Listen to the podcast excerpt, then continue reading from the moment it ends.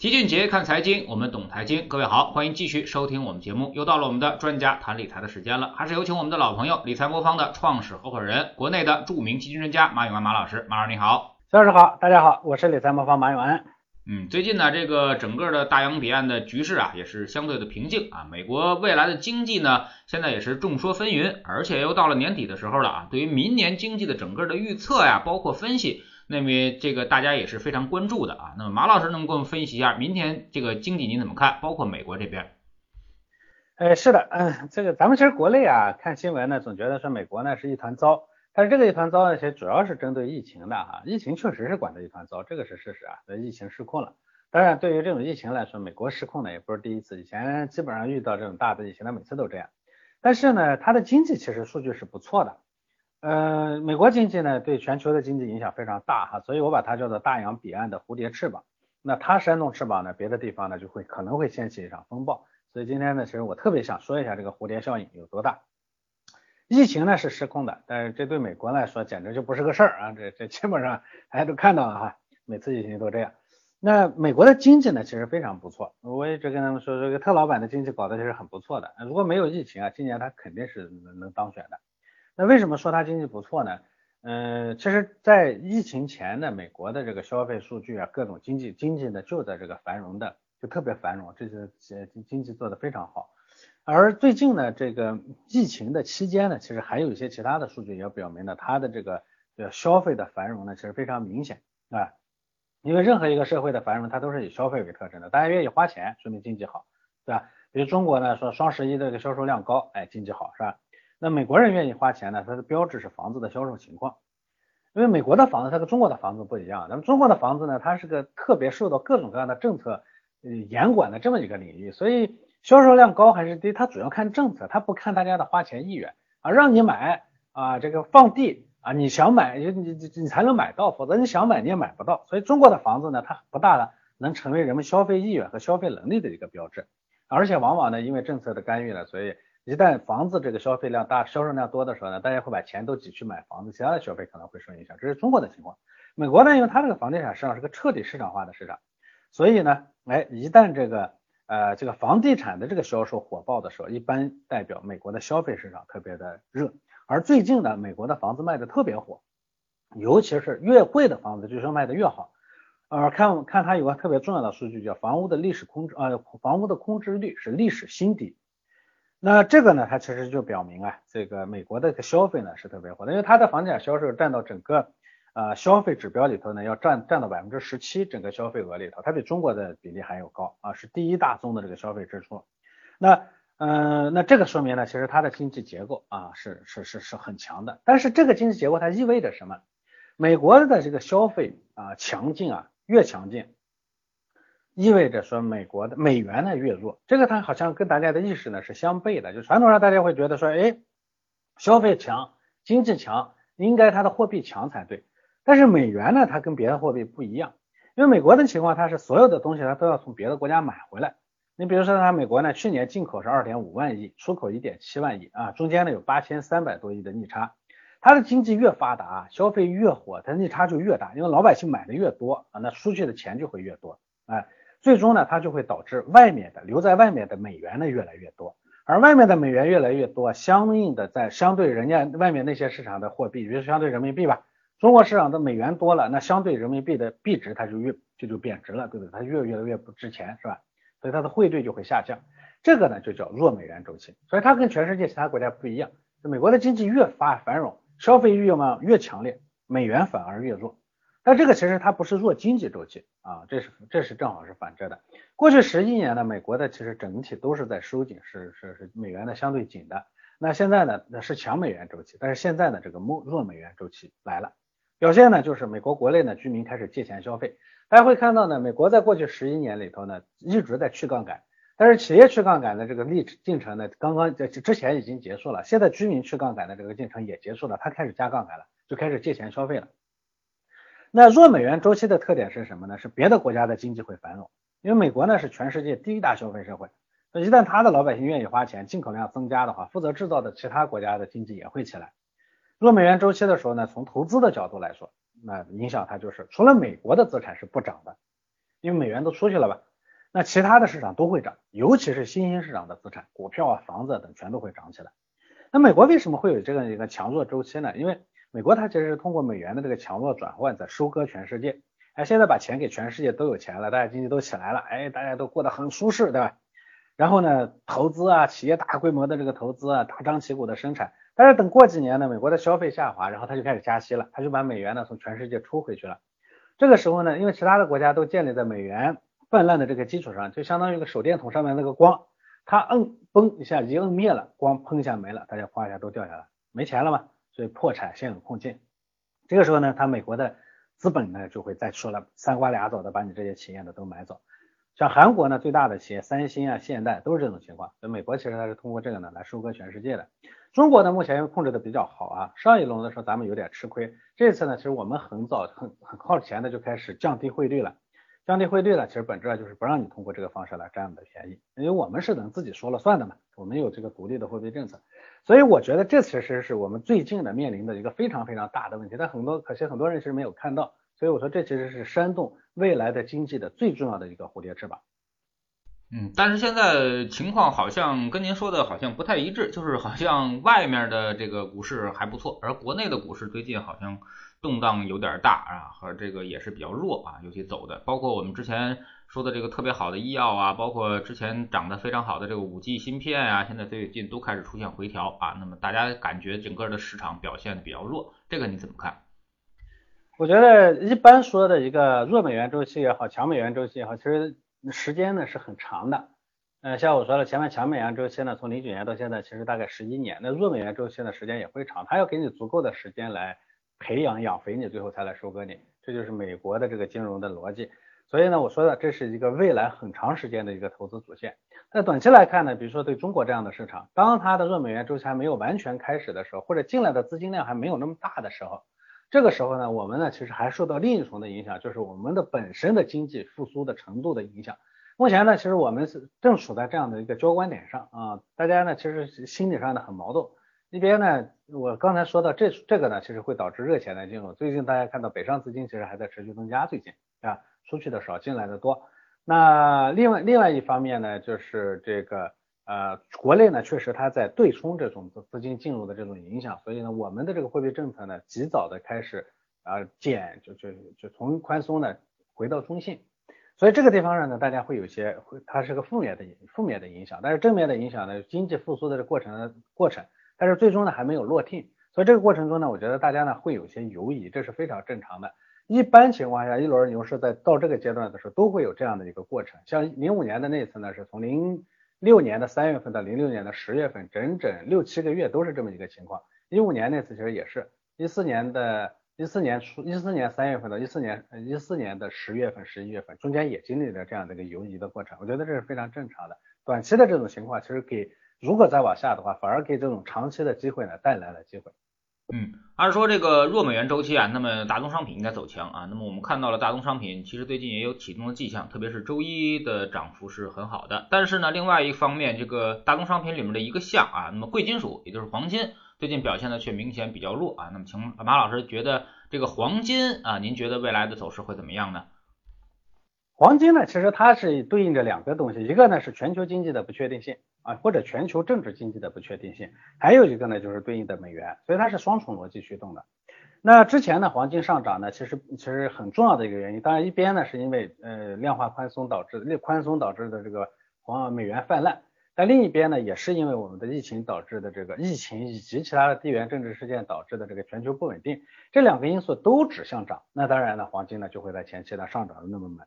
最近呢，因为各个像这个，尤其是像疫苗出来啊，政治经济环境的不确定性这件事情呢，在逐步的消除，所以把黄金上涨的一条腿呢给砍断了。当然，但是它消停了一下。这个时候呢，虽然另一条体腿仍然指向上涨，但是呢，短期里头它一定要把前期的那个上涨的那个幅度呢要对消一点。所以这个时候呢是有有有波动的。但是我认为呢，最终来看，黄金的这个上涨呢，受美元的强或者弱的这个影响呢会更大一些。假如说市场消化了这个，呃，就是这个之前的政治经济不呃不确定性这件事情之后，那么后面呢，我们仍然会看到的是说，美元呢向全球泛滥，弱美元的这个周期会开始。那只要这个周期呢是开，事实上弱美元周期已经开始了，只要这个周期开始，黄金大概率说，我认为呢，可能还是啊，可能还是呃这个呃机机会还是非常大的。那最近呢，其实我还我前面说了这个大洋彼岸煽动的这个翅膀啊，因为呃所谓的这个翅膀呢，还是这个美元的这个翅膀。那他们的新的大统领上来了是吧？新的财长，我听说呼声最高的是耶伦，就之前美联储的主席，他以前负责发钱，现在负责花钱啊。如果上来的话，他就会是第一位女财财长啊。那这个人是个学霸啊，二十一岁就从耶鲁还是哈佛毕业了，我忘了啊。师从特别有名的托米，学经济的都知道，反正他是个挺有名的家伙。那他的强硬政策大家应该都能想得到，是典型的学院学院派，他跟特老板的这个野路子不一样。嗯，原来呢他是嗯格林斯潘的手下，格林斯潘很有名哈，他跟格林斯潘的观点呢相悖啊，所以格林斯潘极其警惕的打压他。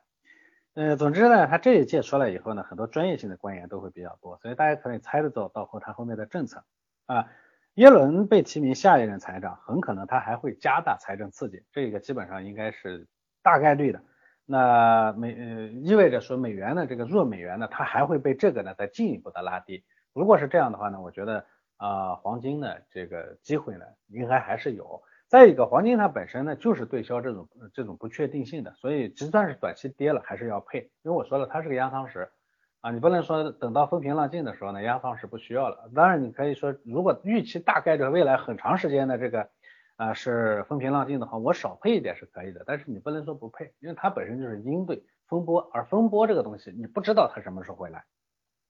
呃，其实跟您的观点有点相悖啊。那么，尤其是黄金上啊，那么我们因为通过这个这个这个现在两个指标，一个呢就是它的核心 CPI 啊已经开始上升了啊。那么黄金通常跟核心 CPI 是反向的啊，或者是负相关的走势。另外一个呢就是它的美国的十年的这个国债收益率啊。那么当时最低点的时候，我们建议就其实是止盈黄金的啊。那么也就是黄金在一千九百美元以上。啊，那么现在看呢，其实这个未来这个趋势啊，一个是利率可能还会再升啊，那包括这个核心通胀也开始上升，那么黄金未来我们觉得风险是向下的啊，这个事情呢就是跟您探讨一下啊，那么我们不太看好黄金啊，您觉得我们的逻辑有问题吗？呃，我觉得是这样的，就是前面呢你有一个基础的观点呢，可能跟我有些相悖，就是认为这个。啊，通胀的通胀抬头我认同，但是通胀呢会不会触发它的货币政策的收紧呢？这一点上呢，我其实是有质疑的。为什么呢？呃，这个按照现在的情况来看呢，至少现在的这个美联储执行的这个政策呢还没有改变，即算改变，按照现在的这个情况呢，我觉得想快速的让这个通胀突破二啊，可能还有一段的时间。在这个之前，如果要对敲它现在的疫情造成的影响的话，大概率后面的这个经济刺激政策还会再接着出来。啊，如果说经济政策刺刺激政策出来的话，说黄金的这个机会呢结束为时尚早，这是第一点。第二点呢，黄金呢是一个配置型的工具，它单一的去做操做做投资呢，其实我一直是不赞同的。既然是个配置型工具呢，本质上它就是涨涨跌跌中处理那种不确定性的。单一的配黄金也好，是总体的配黄金也好，很少都基本上都很难挣到钱，这其实是大家一个共同的认知哈。所以这在这在我们的这个定位里头，它的逻辑不一样，就相当于说我一个船呢要穿越太平洋，这个过程中呢，我要我我舱舱底呢要放这个压舱石，但压舱石这东西本身不值钱，你不能说把压舱石从呃太平洋的东岸放拉到西面了，它就它就是升值了，它值钱了，这不是它的存在的目的就是为了让你安全的渡过太平洋，所以配置里头黄金本身它的逻辑不一样，这就是在那个。专门只做那个投资啊，只做投资价值投资的巴菲特从来认为黄金不值得不值得配的原因，所以它其实是逻辑上的差异。嗯，那么关键是这个压箱词压压多少啊？那么之前我们这边呃现在这个黄金的比例大概是多少呢？我们现在呢平均的各等级下来大概配置比例是百分之七点几，高一点的大概百分之十三，低一点的大概是百分之几吧，啊基本上不算很高，压舱石嘛。你永远不可能占你的船的比重太高啊，就算是最极端的情况下，我们也没有很高。我看到有的配置机构呢会把黄金的比例配到百分之四十，这个我其实还是挺担忧的啊。那你有没有考虑过其他的大宗商品呢？比如说我们说的工业金属啊，包括农产品、能源啊，这些其实未来的确定性好像似乎更大呀。这些呢，其实它是表现在其他的资产里头，因为从配置的角度来说呢，一部分的这个。啊呃，工业金属呢，其实直接去配置它的波动率还是偏大的。我们呢，把它的配置在相应的，比如说股票啊、行业板块这些上面啊，这个呢，我觉得是可以的。我们其实，在配置里头呢，也有适当的调整啊，但是因为我们会会会配的偏向于持有这些品种的基金上。原油呢，好像您这边特别不爱配原油。呃，原油同样的有同样的情况，就是它的呃，它是个非常不稳定的结构啊。最大的问题就是因为波动太大，波动太大呢，它短期里头呢，有可能会对我们的组合呢造成特别大的回撤冲击，这对我们的客户是不利的。即算是由此呢，赌这个东西呢，最终可能会带来更高的收益。但是如果波动太大的话，它本身就不会是一个很好的配置品种。所以黄原油我一直不是很愿意配，而且我们历史上的两次特别低比例的配原油呢，最后结果都不太好。我就发现这样的品种，我是我我也在一次啊跟客户沟通里头，我也说过我对这件事情的反思。我认为原油不是一个面向一般客户的一个很好的配置品种啊，这个这个不是不是说它不挣钱，也不是不看好它，是这种产品本身因为高波动的原因，所以不适合配。嗯，那么说回到股市上啊，那么最近呢，我们发现这个无论是医药、包括芯片还是五 G，都出现了一定的回调啊。那么您觉得这些热门、前期热门的这些品种啊，未来还会怎么变化呢？啊，包括我们说五 G，您还看好吗？五 G 呢，我当然看好，但医药呢，我跟齐老师几次沟通啊，其实大家都知道我的观点，就是呃前期的一些热点呢，有可能会出现比较大的分化。那对五 G 来说呢，我比较看好的原因还是这样，就是。五 G 这个呢，是咱们说是下一个下一个阶段的这个呃下一次工业革命的催化剂也好，是舞台也好，它基本上代表着下一阶段咱们的工业发展的主要方向，对不对？但是一个经呃一个技术呢，它的成熟呢是有一条曲线的，叫 Gartner 呃曲线。那刚开始大家炒概念，然后慢慢的开始成熟，成熟的早期呢开始部署，这个时候呢市场就开始沉寂，沉寂一段时间以后呢，因为甚至还会下滑，因为这个过程中呢大家开始花钱了，但是还没见到特别明显的效果。五 G 目前正好在这个阶段上，等到它的渗透率的到一定阶段的时候，这个时候呢就会出现杀手级的应用，就像四 G 啊的部署到基站呢到一定水平的时候，就出现了像抖音啊，类似于这种，包括像咱们听的喜马拉雅，类似于这种杀手级的应用就出现了。一旦这杀手级应用出现，这个行业一下就成熟了，那时候它就会爆发式增长。现在的五 G 呢，我觉得正好是在 Gartner 曲线那个下滑的那个地方，因为咱们今年的咱们目标是部署五百万。现在呢，只部署了几十万，对不对？那显然呢，离渗透率呢，到还离渗透率到那个一定的阶段还有还有距离。那么这个过程中呢，我觉得事实上是给我们带来机会的。按照刚才的曲线呢，其实早期的炒概念的时候不应该去配，那个时候风险特别大，因为它最终还会下来。但是等到实扎实实实打实的开始部署推提高这个渗透率的这个过程中，其实在才是真正应该进去的时候。所以我一直说我们的那个。呃，组合里头呢，因为我们有有有的组合呢是配了这个五 G 这样的品种的，呃，我说这个呢，其实暂时不到挣钱的时候是布局的时候，嗯嗯，那么你们是怎么做的呢？是通过什么来配置这个五 G 的？呃，市面上呢有以五 G 啊的类似这样的主题呢，五 G 或者芯片类似于这样的东西呢作为主题的基金，所以我们会把相关的基金呢组合起来，我们做了几个牛市热门组合。另外呢，我们的智能组合里头呢，会把这些某些比较热的行业呢，会做成一个因子，也在里头呢，会适当的配置。所以在有的组合里，大家会看到我们有些科技类的基金，那些里头呢，其实也配了很多五 G 的股票。嗯，那么下一阶段这个从魔方这块的战略啊，或者策略来说，你们会怎么做？呃，我自己的观点呢，还是就是看多做精啊，看得多看得远啊，这是我觉得是首先的，因为。我们本质上是一个选基金做组合的这样的一个，根据客户的需求来选基金做组合的这么一个平台嘛，对吧？呃，所以那要做好，首先呢，选基金的时候要看得多，要看基金公司，看基金规模，看基金经理，看历史业绩等等。做组合的时候也要看得多，人工智智能技术它能看到的不是我们肉眼能看到的。我们每一个组合的设计和策略其实集中了人工智能的技术优势，而且会把我们专业人才的丰富经验也放进去。拿我们的智能组合来说，我们一共有十个等级。每一个等级呢，我们都要放在过去二十年的金融市场上去做对账和管理，确保在任何一种情况下都能够扛住风险啊。第三呢，我们的这个说看得多，做的看得远，是吧？因为我们服务的客户也多，你在帮忙服务了将近一百二十万用户了，我们每天接到各种各样的需求，